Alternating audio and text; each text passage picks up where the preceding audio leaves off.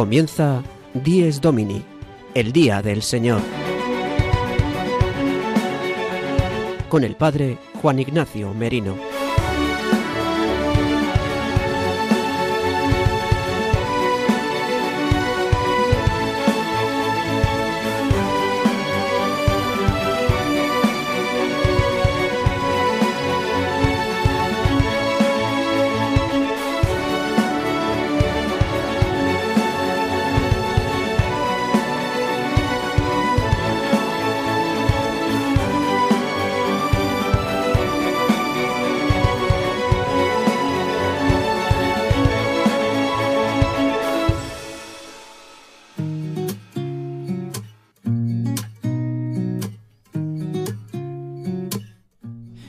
Buenos días, queridos amigos de Radio María. Dies Domini, el día del Señor, el día del verdadero descanso, el octavo día, el día de la Pascua semanal de la muerte y resurrección de nuestro Señor Jesucristo, es el día que hoy celebramos, el domingo.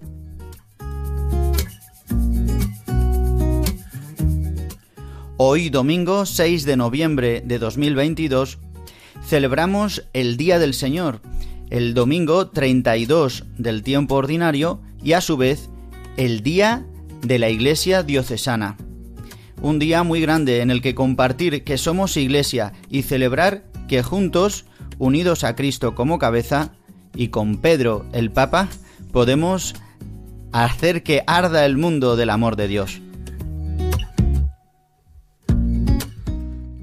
El Día del Señor, como ha sido llamado el domingo desde los tiempos apostólicos, ha tenido siempre en la historia de la Iglesia una consideración privilegiada por su estrecha relación con el núcleo mismo del misterio cristiano. En efecto, el domingo recuerda en la sucesión semanal del tiempo el día de la resurrección de Cristo. Es la Pascua de la semana en la que se celebra la victoria de Cristo sobre el pecado y la muerte, la realización en él de la primera creación y al inicio de la nueva creación. Es el número uno de Dies Domini, el Día del Señor, la carta apostólica de San Juan Pablo II. Y para que todos vosotros que nos escucháis desde vuestras casas, yendo a trabajar hoy, aunque sea domingo y el día del descanso, pero no tenéis más remedio, o quizás desde el hospital, o tal vez desde cualquier pueblo remoto de España, pues os invito a que escuchéis el programa de hoy que tenemos preparado. Os va a decir Sara de Miguel de qué manera podemos escuchar el programa y cómo os podéis comunicar con todos nosotros. La escuchamos.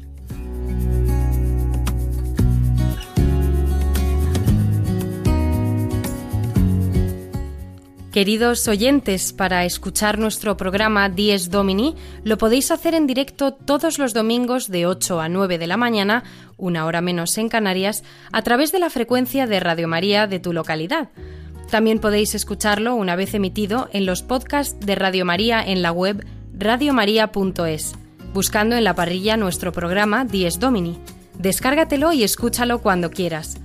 Además, podréis escucharlo a través de las plataformas digitales Spotify, Apple Podcast y Google Podcast, suscribiéndoos para escucharlo todas las semanas.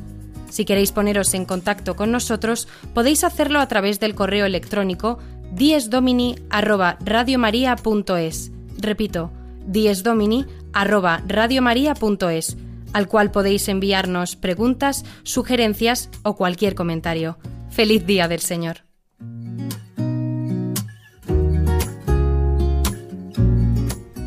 Y pasados los cuatro minutos de nuestro programa.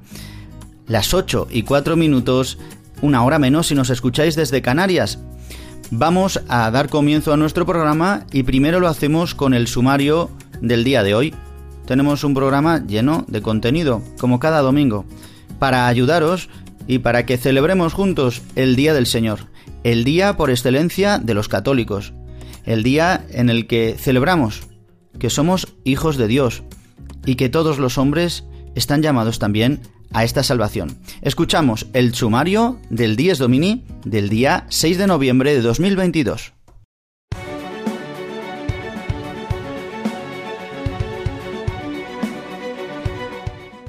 El sumario de Dies Domini. Comenzaremos nuestro programa con la anécdota edificante que nos trae todas las semanas el padre Julio Rodrigo.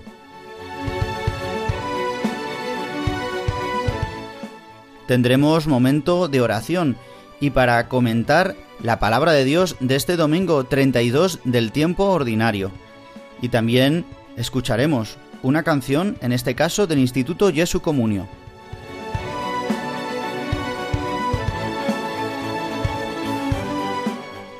En la liturgia del domingo, el Padre Jesús Colado nos hablará de la conmemoración de los fieles difuntos y la especial intención de este mes de noviembre, rezando especialmente por todos nuestros fallecidos.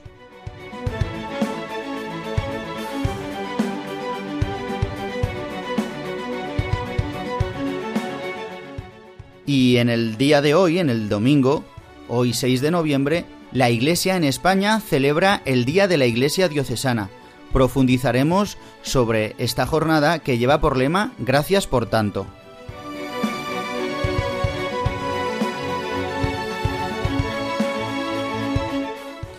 Y concluiremos nuestro programa con la sección Los Santos de la Semana, sección que realiza el seminarista Juan José Rodríguez y que nos anima a vivir la santidad en, el día a día.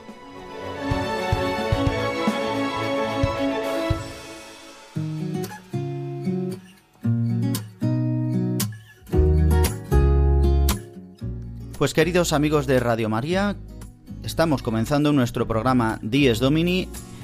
Vamos a comenzar con la sección del Padre Julio Rodrigo. Hoy nos trae una anécdota desde su parroquia de San Cristóbal de Boadilla del Monte, hablándonos de una reliquia muy especial que han recibido esta semana en la parroquia de este gran santo que ahora nos desvelará el padre Julio Rodrigo. Le escuchamos.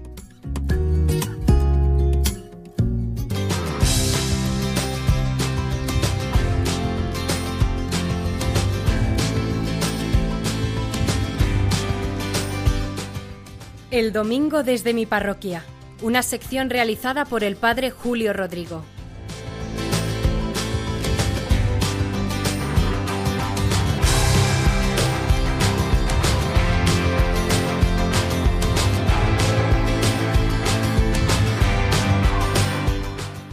Muy buenos días y muy buen domingo a todos los oyentes de Radio María, en especial a los que en esta mañana están escuchando este programa del Día del Señor. Dies Domini. Miren, hoy les quería contar que el pasado jueves y una parte del viernes recibimos aquí en la parroquia la visita de una reliquia del Padre Pío de Pietrelcina, de San Pío de Pietrelcina, uno de los santos más grandes del siglo XX. Murió en 1968. Yo creo que todos le conocerán, pero por si acaso alguno no le conoce, es un sacerdote capuchino que recibió los estigmas de Cristo, las llagas de la pasión de Cristo, fueron visibles en su cuerpo, en manos, pies y costado durante cincuenta años, y miles de personas acudían a su convento en San Giovanni Rotondo, en el sureste de Italia, para conocerle, para escucharle, para asistir a sus misas, pero sobre todo para confesarse. Si algo le caracterizó a este sacerdote fue esa labor en el confesonario. Dedicaba tiempo y tiempo a confesar, derramando incesantemente sobre todos los que acudían la compasión, la misericordia de Dios, el perdón hacia todos sus pecados. La reliquia que recibimos era una estola morada usada por él. Pienso que quizá la usó en el confesonario. La venida a la parroquia y a nuestro vecino convento de las Madres Carmelitas fue una pura casualidad. Una señora de la parroquia me llamó el miércoles y me dijo Mire, padre, estoy volviendo de viaje y vengo con una reliquia del padre Pío. Es propiedad de una familia de aquí de Madrid, la tienen desde hace muchos años. Un discípulo del padre Pío, cuando venía a España, se alojaba siempre en su casa y en agradecimiento se la regaló. Y la familia ya pues de una generación atrás, la conserva con todo cariño, como un precioso tesoro. Esta señora me dijo que se la habían dejado, que ya se la había pedido por un asunto, y que tenía que devolverla el viernes por la mañana, a mediodía más o menos, y me pedía que si se podía quedar aquí en nuestra parroquia y en el convento de las Carmelitas un día, un día y medio, y así poderla venerar en las misas. Yo por supuesto que le dije que sí al instante. Lo organizamos todo con prisa, porque era de un día para otro, pero con mucha ilusión. Cualquier reliquia o recuerdo de un santo nos lo hace presente y además de este gran santo que es el Padre Pío.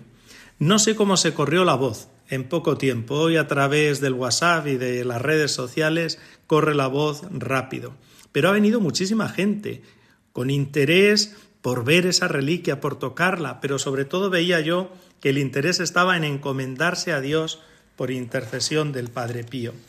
En una de las Eucaristías que celebramos, el sacerdote vicario parroquial de la parroquia, el padre Santiago, al final fue imponiendo uno a uno la estola a todos. Más que imponiendo, se la fue como rozando en el cuerpo para no besarla por la pandemia del COVID.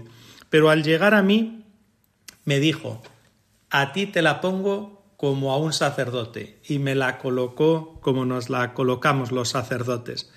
Créanme que me hizo una ilusión especial, me emocioné y le pedí al Padre Pío que renueve mi sacerdocio, mi entrega por todos los miembros de la parroquia, que pueda llegar a ser un buen sacerdote. También, por supuesto, pedí por todos, por todos los miembros de esta comunidad parroquial y por todas nuestras necesidades, que cada vez arda más en nuestros corazones el amor de Dios. Bendita visita de esta reliquia del Padre Pío, rápida, improvisada, pero una bendición de Dios, porque ha impulsado nuestra fe y nuestro deseo de caminar por las sendas de Cristo, las mismas sendas que recorrió el Padre Pío con tantísima ejemplaridad y virtud. Nada más, que les deseo un feliz domingo y nos volvemos a escuchar el domingo que viene. El domingo desde mi parroquia, una sección realizada por el padre Julio Rodrigo.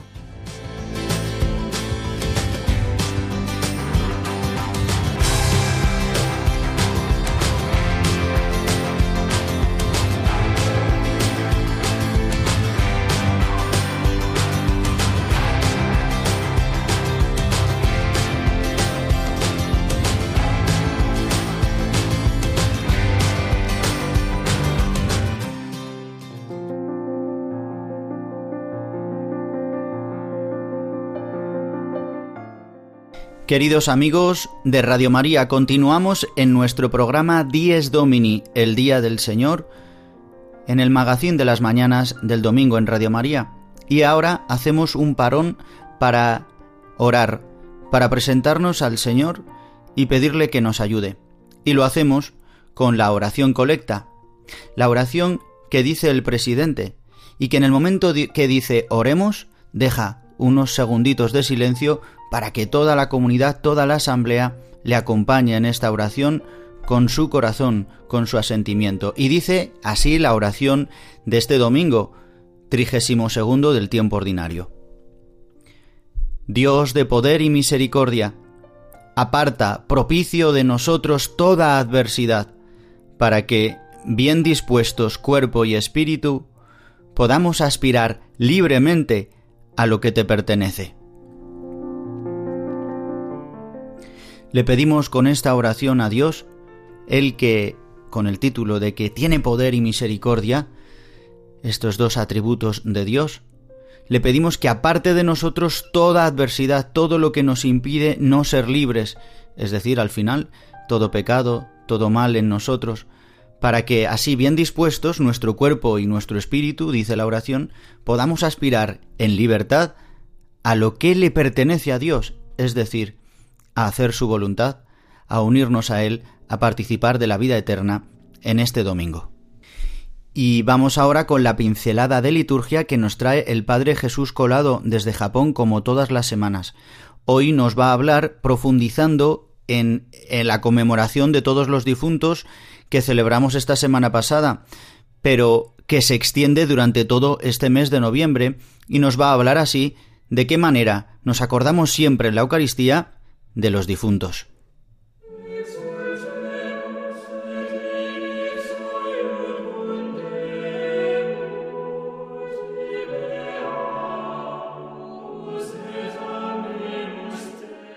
La liturgia del domingo con el Padre Jesús Colado.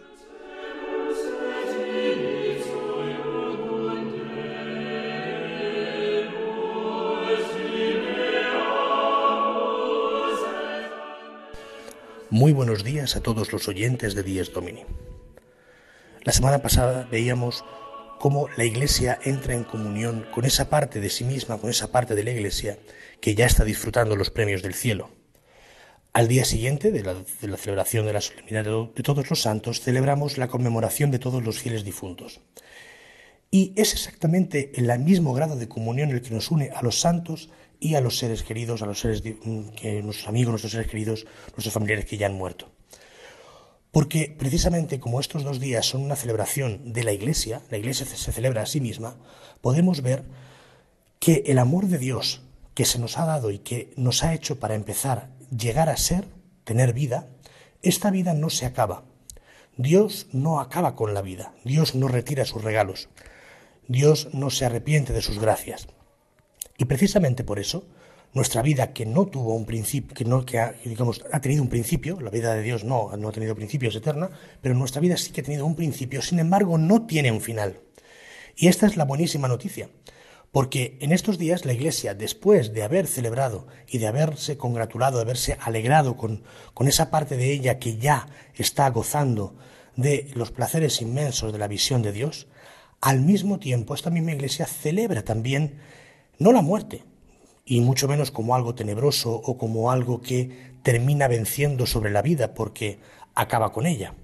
No, la Iglesia celebra el hecho de que la esperanza que Dios nos ha dado de la resurrección, no solamente de la resurrección, digamos, eh, del, cuerpo, sino de la vida eterna, que ya ha sido implantada en nosotros, esto podemos celebrarlo también en nuestros hermanos que ya nos han precedido en, este mundo y que ahora ya no viven con nosotros.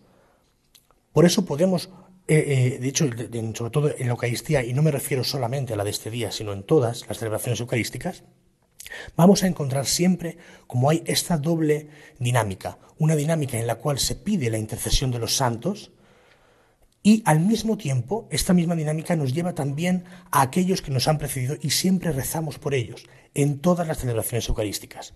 No solo, por ejemplo, todos los rezos de vísperas, todos incluyen al final una oración por los difuntos. Entonces, esta dimensión de comunión en la que nos introduce el hecho de saber que nuestro Dios al querernos y darnos la vida, nos la ha dado eterna, nos hace poder disfrutar, sí, con todos los santos y al mismo tiempo poder interceder, poder rezar por aquellos que ya no están entre nosotros. Y esta dimensión de comunión no es una cosa que se, que se quede, digamos, eh, no es unidireccional, sino que es bidireccional. Porque al mismo tiempo que nosotros al eh, alegrarnos con los santos recibimos su intercesión, al mismo tiempo también nosotros al rezar por nuestros hermanos difuntos, también entramos en esta dimensión de recibir la misma oración. Porque es esta misma esperanza, esta misma alegría, este mismo don de la vida que nos ha dado nuestro Señor, que sabiendo que no acaba, nos hace poder vivir en una comunión que va más allá del tiempo y del espacio. Por eso celebramos, por eso recordamos a nuestros hermanos difuntos. Que tengan todos un muy buen domingo. La liturgia del domingo con el Padre Jesús Colado.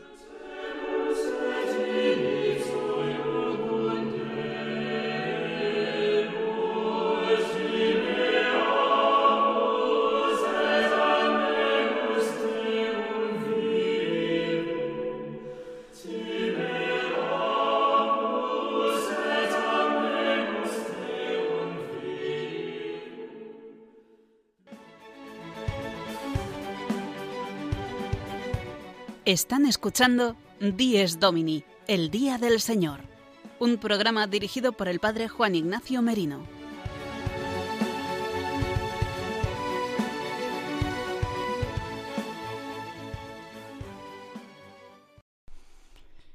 Y llegamos al momento en nuestro programa de Dies Domini de centrarnos en la palabra de Dios, en las lecturas que la Iglesia nos regala para este domingo 32 del tiempo ordinario. Hoy las lecturas nos hablan de un tema principal. Como sabéis, en el tiempo ordinario cada domingo suele tener una especie de temática en la que confluyen tanto la primera lectura, el Evangelio, y normalmente también el Salmo responsorial. En cambio, la segunda lectura suele ser una lectura continuada. En este caso, como sabéis, estamos escuchando la carta de San Pablo, la segunda carta de San Pablo a los tesalonicenses. En el día de hoy, en este domingo 32, hay un tema principal, que es el tema de la resurrección y de la resurrección de la carne. Este artículo del credo que profesamos cada domingo cuando profesamos la fe. Decimos que creemos en la resurrección de Jesucristo y que creemos también en la resurrección de la carne. Es decir, que un día nosotros resucitaremos. ¿De qué manera? ¿Cómo? Jesucristo no lo explica muy bien concretamente en este Evangelio, pero eh, sí que se nos han dado pistas.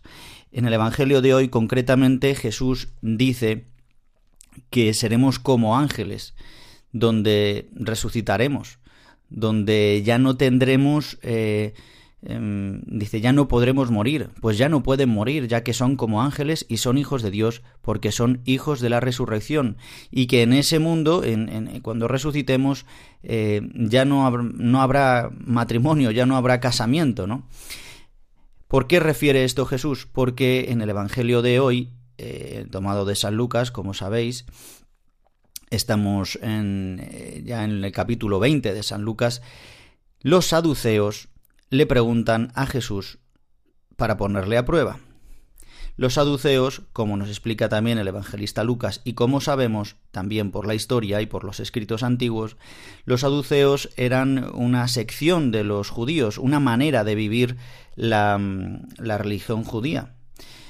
Como sabéis, estaban los fariseos, que es em, la corriente que perduró hasta nuestros días, es la más fuerte, la corriente que se ha mantenido. Por otro lado estaban los celotas, que eran los que utilizaban políticamente la fe, querían instaurar eh, la fe de una manera territorial y política, y los saduceos, que también tenían una manera muy concreta de interpretar la ley, diferente en muchos aspectos a los fariseos. En concreto, los saduceos no creen en la resurrección. Por lo tanto, negarían algunos de los pasajes de la Escritura para o los manipularían para no creer en la resurrección. Por eso Jesús utilizará un argumento escriturístico que ahora veremos. Bien, pues los saduceos le preguntan a Jesús sobre la ley del levirato. La ley del levirato consiste o consistía en que si la mujer de uno eh, se muere, al revés, si el marido de una mujer eh, muere, es decir, una mujer se queda viuda, ha de casarse con el hermano de sangre. Y así le ponen pues hasta siete casos. Entonces, hasta el punto de que esta mujer ha tenido siete maridos y entonces le dice, y cuando llegue el último día, eh, cuando llegue la resurrección, ¿no? Como tú dices que existe la resurrección porque le han escuchado a Jesús hablar de la resurrección, ¿de cuál de ellos era la mujer? Porque los siete la tuvieron como mujer. Y Jesús le responde así a los saduceos y a todos los que le escuchaban. En este mundo los hombres se casan y las mujeres toman esposo, pero los que sean juzgados dignos de tomar parte en el mundo futuro y en la resurrección de entre los muertos, no se casarán ni ellas serán dadas en matrimonio, pues ya no pueden morir, ya que son como ángeles y son hijos de Dios, porque son hijos de la resurrección. Y que los muertos resucitan lo indicó el mismo Moisés en el episodio de la zarza, cuando llama al Señor Dios de Abraham, Dios de Isaac, Dios de Jacob no es Dios de muertos, sino de vivos, porque para Él todos están vivos. Esta respuesta de Jesús es contundente ante la trampa que quieren plantearle los saduceos ante la ley del levirato. Esta ley, que es un bien para, eh, para la, la vida mortal, ¿por qué? Porque una mujer sola en aquella época no tenía ningún valor, era muy vulnerable igual que las, por eso decimos las viudas. Entonces, cuando una mujer se quedaba viuda muy joven, pues era vulnerable, por lo tanto, para poder sobrevivir, para poder alimentar a la prole, para poder tener un estatus en la sociedad, incluso en la judía, era necesario que volviera a tomar esposo. San Pablo hablará más adelante a los cristianos sobre esto, de que si es conveniente o no, si una viuda joven, ¿eh? pero mm, al final de una de una ayuda que em, en este caso la ley de Moisés da para poder sobrellevar una situación concreta, la extrapolan de tal manera anulando lo que es la gracia. Lo que dirá adelante San Pablo, se quedan en la ley, en, en la letra y no van al fundamento. Y aquí Jesús volverá a utilizar el argumento del inicio, del principio. Es Dios de vivos, no de muertos. Es el Dios de Isaac, de Jacob, el de Abraham. Es el Dios desde el principio. O sea, que Dios es el que ha dispuesto, porque es Dios de vivos. Es Dios que nos ha dado la inmortalidad. Por eso, después más adelante San Pablo dirá, eh, si no creemos en la resurrección, vana es nuestra fe.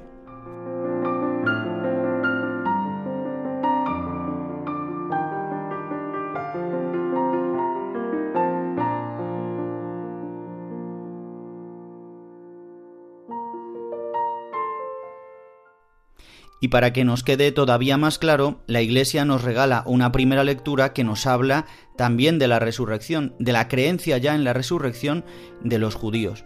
En concreto, en el segundo libro de los Macabeos, donde aparece eh, una madre con sus hijos que son martirizados. Es el primer testimonio de martirio que existe, de un protomartirio antes de Cristo.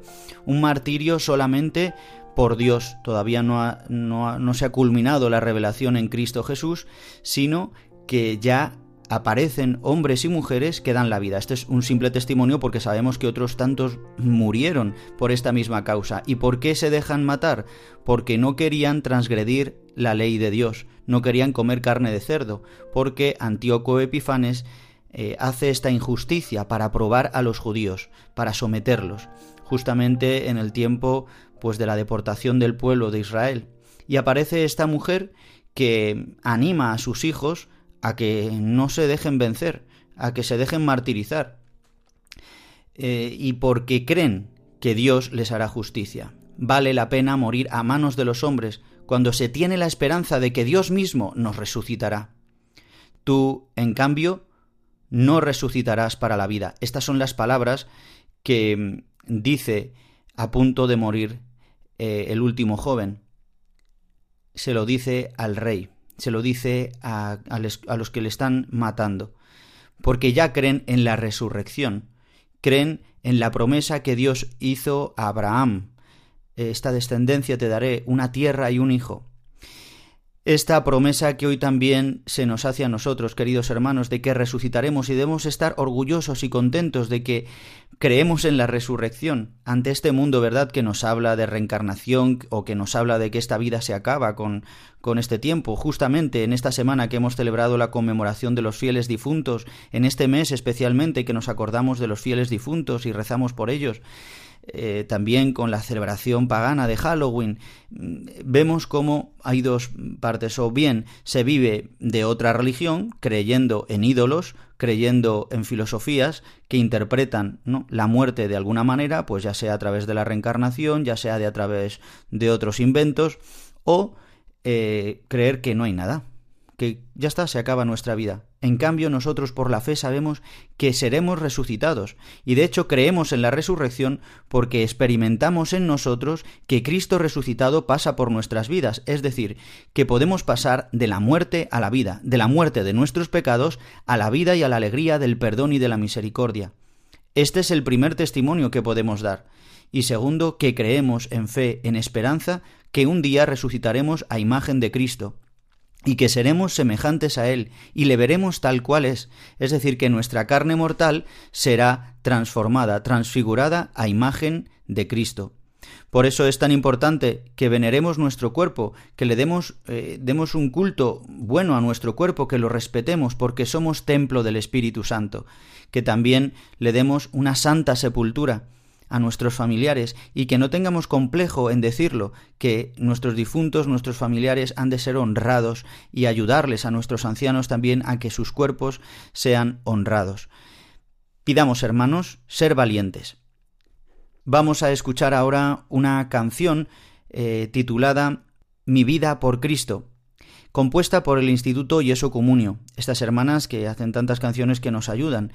El texto está tomado de San Juan Pablo II, de los discursos de San Juan Pablo II en varias jornadas mundiales de la juventud, donde invitaba a los jóvenes, a toda la Iglesia, a todos nosotros, a ser valientes, a no tener miedo, a testificar nuestra fe, a dar nuestra vida por Cristo, como lo hicieron los mártires de los macabeos, como lo hicieron tantos mártires después de Cristo, como tantos cristianos hicieron. Hoy también, justamente por ser 6 de noviembre, en España celebraríamos, hoy es domingo, pero celebraríamos por ser el 6 de noviembre el Día de los Mártires de España en la Guerra Civil, eh, a la cabeza con eh, Pedro Poveda y el resto de compañeros mártires que se han ido beatificando y canonizando durante todos estos años que no tengamos miedo a dar la vida por Cristo, también en las pequeñas cosas, también ante las leyes inicuas que hoy se nos presentan, a poder permanecer firmes ante la educación de nuestros hijos, ante también los derechos de poder expresar nuestra fe y vivir la libertad religiosa. Vamos a escuchar esta canción que espero que os guste y os ayude y podamos recibir esta palabra de no tener miedo y vivir y entregar nuestra vida por Cristo. Pienso en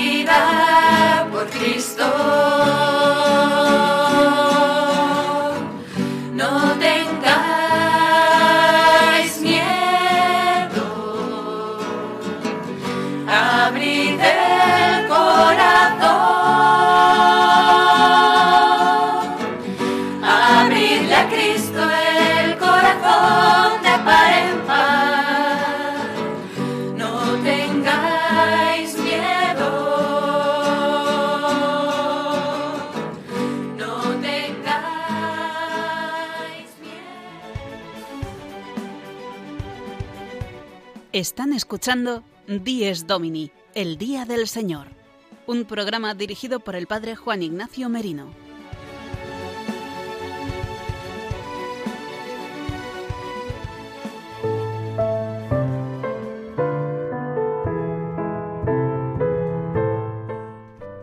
Y en la segunda parte de nuestro programa Dies Domini, el Día del Señor, después de haber eh, escuchado la anécdota semanal que nos trae el Padre Julio Rodrigo, haber tenido un tiempo también de oración siempre al inicio con la oración colecta, después la pincelada de la liturgia con el Padre Jesús Colado, hemos meditado y comentado un poco la palabra de Dios con el colofón de la canción, que siempre nos ayuda y que acabamos de escuchar esta canción del Instituto Jesu Comunio, que recoge las palabras de San Juan Pablo II, no tengáis miedo, abrid de par en par las puertas a Cristo, merece la pena dar la vida por Cristo.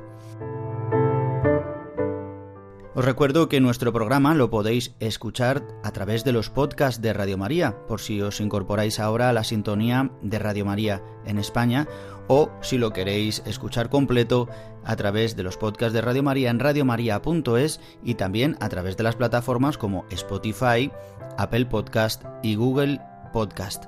Y ahora quiero que escuchéis, porque vamos a profundizar en este segundo parte del programa, sobre la jornada, el Día de la Iglesia Diocesana. Escuchad atentos.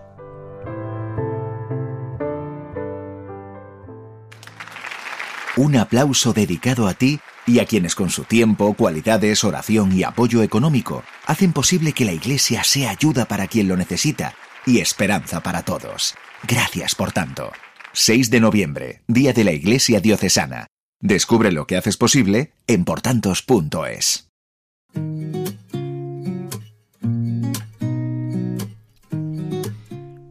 Pues sí, queridos amigos, hoy celebramos, además del domingo 32 del tiempo ordinario, Acercándonos al final del año litúrgico, por eso la palabra de Dios hoy nos ayuda a contemplar las realidades últimas de nuestra fe, por eso nos habla de la resurrección, la liturgia de hoy afirma con gozo que no nacemos para morir, sino que nacemos para vivir, porque la muerte nos abre a la vida verdadera y eterna.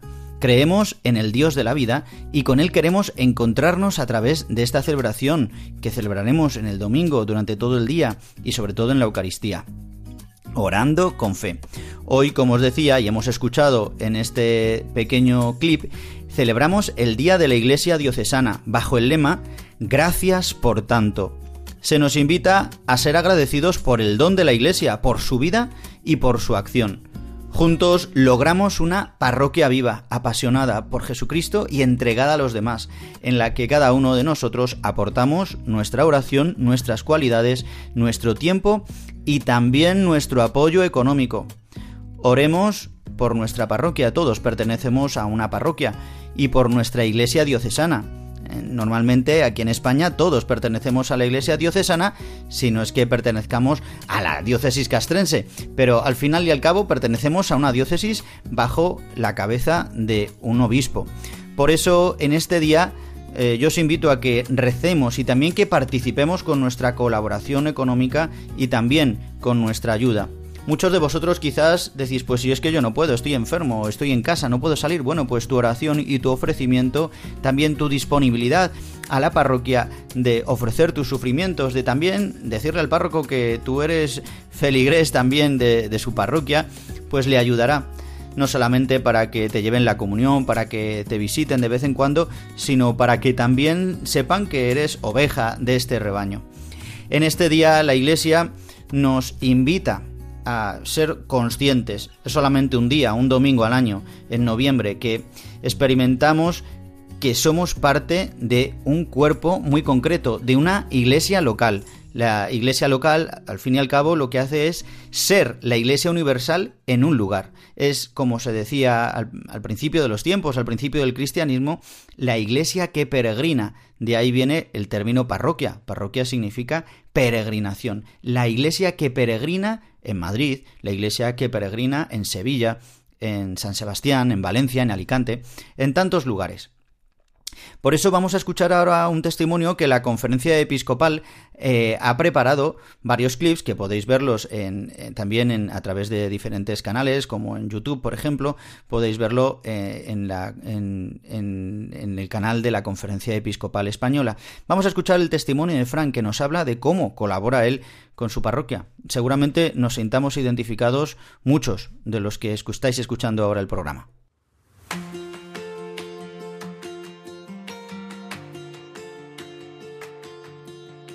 Hola, me llamo Francisco, Fran, eh, tengo 54 años, eh, soy ingeniero de profesión. Yo entiendo a la parroquia como parte de mi, parte de mi familia y es toda la familia la que colaboramos en realidad, en realidad con ella, eh, con la oración, económicamente. Si hace falta un, manitas para reparar alguna cosa, pues si, está dentro de mi capacidad, pues lo intento. Quería de alguna manera mm, eh, llevar a, los demás la alegría que ellos me infundían. A mí me queda una gran paz, una gran, una gran tranquilidad y una sensación de, haber hecho algo bueno, ¿no? algo bueno por los, por los demás. Eh, hace falta mucha ayuda porque es una gran labor la que tenemos por delante. En la página web de conferenciaepiscopal.es y también en la página Por Tantos podéis descubrir varios testimonios más. Eh, hemos escuchado el testimonio de Fran, que como nos decía, colabora pues con su trabajo, con su también colaboración económica y con la oración. Estas son las maneras en las que podemos colaborar todos nosotros. Muchas veces no sabemos, pero la iglesia en España eh, es muy grande y muy rica. Es verdad que en algunos lugares pues hay mayor decadencia, faltan vocaciones, hay pueblos en, quizás en los que la fe ha disminuido, las iglesias quizás estén vacías, pero muchas veces también el pesimismo nos arrebata. Y tenemos que saber que en España la iglesia católica se estructura en torno a 70 diócesis, 69 territoriales a las que hay que unir el arzobispado castrense. Según los datos de la última memoria anual de actividades, la Iglesia cuenta con 22.988 parroquias, 16.500 sacerdotes, 1.066 seminaristas, 35.500 religiosas y religiosos, 8.436 monjes y monjas de clausura, 10.600 misioneros y millones de laicos. De ellos, 408.722 forman parte de alguna de las 86 asociaciones y movimientos. Pues esto en números son lo que somos en la Iglesia en España, pero somos mucho más. Somos eh, tantas horas invertidas, dice la conferencia episcopal, 41 millones de horas al año que se entregan de manera generosa. Toda la Iglesia, todos, sacerdotes, laicos, religiosas, misioneros, todos en España, todos los que colaboramos en la parroquia de cualquier manera. Por eso la Iglesia también y la Conferencia Episcopal nos dice gracias por tanto. Y nosotros también agradecimos a Dios por tener a la Iglesia, por tener un refugio, el hospital de campaña que nos dice el Papa Francisco y tenemos un hospital de campaña local, cercano, que es nuestra parroquia. Colaboremos con ella porque esto es ser comunidad cristiana. No nos salvamos individualmente, sino en racimo. Necesitamos la comunidad cristiana presidida por nuestro obispo y así al fin y al cabo también presididos por el Santo Padre. Por eso podemos colaborar con la oración, con el tiempo y con nuestras cualidades y con nuestro apoyo económico, que lo podemos hacer de tantas maneras. Podéis informaros también en Por Tantos y en conferenciaepiscopal.es y también en Dono a mi Iglesia. Bueno, colaboremos. Un aplauso dedicado a ti y a quienes con su tiempo, cualidades, oración y apoyo económico hacen posible que la Iglesia sea ayuda para quien lo necesita y esperanza para todos. Gracias por tanto. 6 de noviembre, Día de la Iglesia Diocesana. Descubre lo que haces posible en portantos.es. Y queridos amigos, llegamos ya a los 45 minutos pasados de nuestro programa, a las 8 y 45, una hora menos en Canarias. Y vamos ya a concluir nuestro programa con la sección Los Santos de la Semana que nos trae el seminarista Juan José Rodríguez.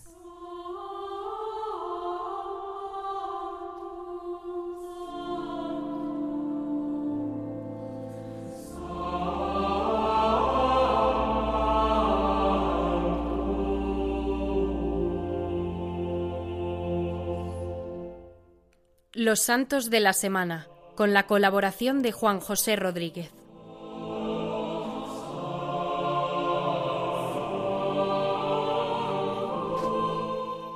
Muy buenos días. Durante esta semana celebraremos la memoria de tres santos obispos, uno de ellos Papa. Pero comenzamos con la celebración anual del próximo miércoles de la dedicación de la Basílica de Letrán en Roma.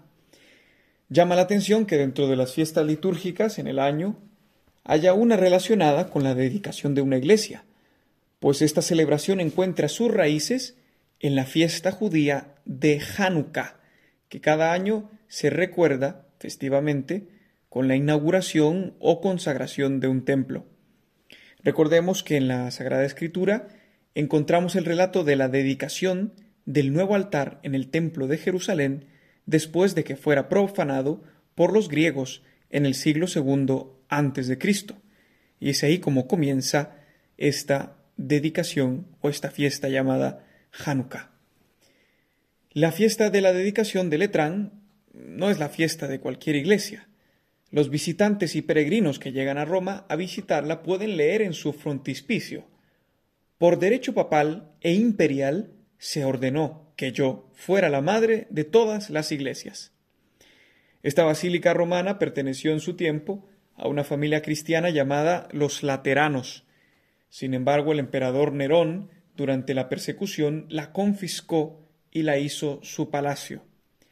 Fue hasta Constantino y el edicto de Milán en el siglo IV que la iglesia recuperaría la administración de la basílica, por eso muchos ven en Letrán un símbolo de la Iglesia expuesta a los avatares de la historia, pero fundada en la roca firme que es Cristo, por lo que el poder del infierno no la derrotará.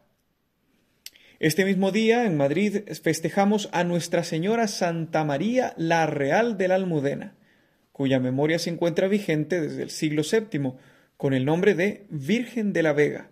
Sin embargo, el nombre de Almudena se le dio después de la invasión sarracena, pues los fieles devotos a la Virgen escondieron su imagen entre las murallas de Madrid para que los perseguidores no la destruyeran. 370 años después, cuando el rey Alfonso VI recuperó la ciudad, la imagen de la Virgen fue hallada junto con dos velones que permanecieron encendidos milagrosamente durante todo ese tiempo. He ahí el motivo de la morena faz de la Virgen de la Almudena, cuyo nombre viene del árabe Almudaina, que significa ciudadela.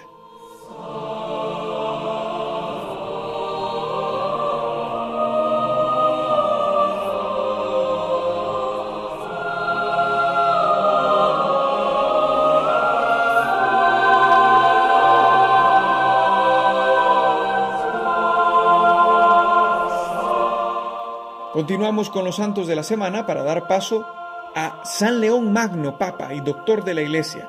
Su memoria será el próximo jueves. Se le recuerda a este excelso pontífice por su tenacidad frente a las invasiones bárbaras durante el siglo V.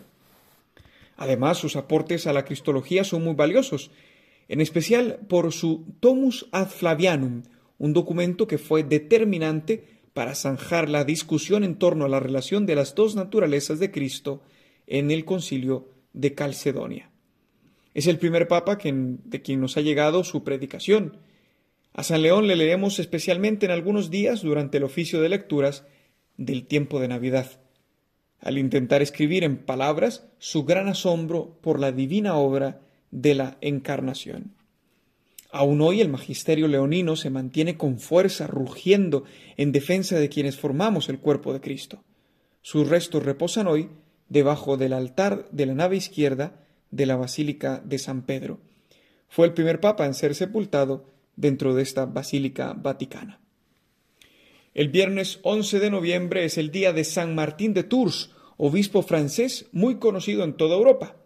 Popularmente se conoce de San Martín su militancia en el ejército romano y su amor a los pobres. Estas dos características se combinaron muy bien cuando, habiendo dado ya todos sus bienes a los pobres, se deshace de la única capa que le quedaba para dársela a un mendigo que se encuentra en el camino. Martín, procedente de una familia pagana de buen estatus social, cuyo padre era oficial del ejército, seguiría sus pasos. Martín, al entrar a la milicia, desde los quince años, hasta que decide cambiar su oficio para ser soldado de Cristo.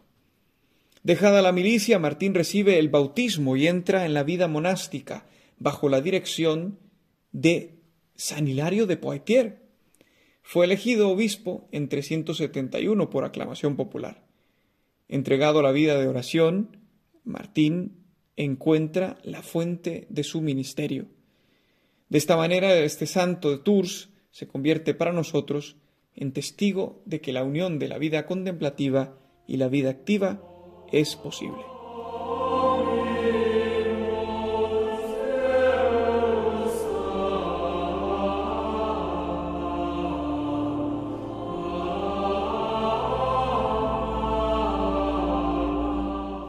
Cerramos el repaso semanal de los santos con la figura de San Josafat, obispo mártir y paladín del ecumenismo tan necesario actualmente. Josafat nació en Polonia, bautizado en la Iglesia Ortodoxa con el nombre de Juan Kunchevich. Se convirtió al catolicismo a finales del siglo XVI. Entró en un monasterio y se ordenó sacerdote para el rito bizantino, en cuyo ejercicio desempeñó la predicación con el fin de convertir a sus hermanos separados de la Iglesia. Así se le atribuye el nombre del ladrón de almas. Toda su vida trabajó incansablemente por la unidad de la Iglesia hasta morir por esta causa en 1623, siendo asesinado por un grupo de sicarios en lo que hoy actualmente es Bielorrusia. Durante el Concilio Vaticano II y a solicitud del Papa Juan XXIII, sus restos fueron colocados en el altar de San Basilio, dentro de la Basílica de San Pedro. Concluimos nuestra sección deseándoles una feliz semana y que los santos os acompañen también. Hasta la próxima.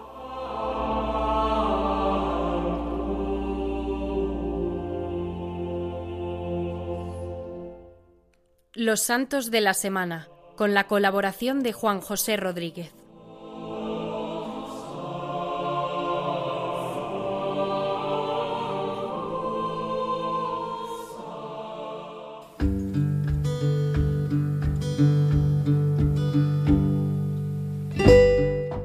Queridos amigos de Radio María, el que os habla el Padre Juan Ignacio Merino se despide de todos vosotros deseándoos un feliz domingo. En el programa de hoy de Dies Domini, el Día del Señor, en 6 de noviembre de 2022, os he intentado animar a celebrar el domingo, el Día del Señor, en este día que celebramos el domingo 32 trigésimo segundo del tiempo ordinario, ya acercándonos al final del año litúrgico y también en este día en el que celebramos el Día de la Iglesia Diocesana. Hemos profundizado sobre el Día de la Iglesia Diocesana en esta segunda parte del programa, concluyendo con los santos de la semana. Y en la primera parte del programa hemos tenido la colaboración del padre Julio Rodrigo con una anécdota sobre la reliquia de San Pío de Pietrelcina. Después, eh, el padre Jesús Colado desde Japón también nos ha hablado eh, desde el punto de vista litúrgico de la conmemoración de los fieles difuntos, hemos tenido tiempo también para meditar, comentar la palabra de Dios con una canción también del Instituto Jesu Comunio. Nos hemos puesto en manos también de San Juan Pablo II con esta canción en los días en los que celebramos el 40 aniversario de la visita de San Juan Pablo II aquí en España en el año 82 y también en este día en el que la Iglesia en España el 6 de noviembre celebra a todos los mártires de la Guerra Civil Española. Pidamos su intercesión especialmente. Dando las gracias a todos los colaboradores y a todos los que nos escucháis desde todos los rincones de España, incluso algunos también eh, de otros países. Recordaros que podéis escuchar el programa nuevamente o escucharlo entero a través de los podcasts de Radio María en la página web radiomaria.es, buscando en la sección podcast, ahí buscando nuestro programa y descargándolo una vez emitido. También podéis escucharlo a través de las plataformas de Spotify, Apple Podcast y Google Podcast. Y para comunicaros con todos nosotros lo podéis hacer a través del correo electrónico diesdomini@radiomaria.es. Os lo repito, diesdomini@radiomaria.es. Deseándoos un feliz domingo lleno de la gracia de Dios. Hasta dentro de siete días. Feliz domingo.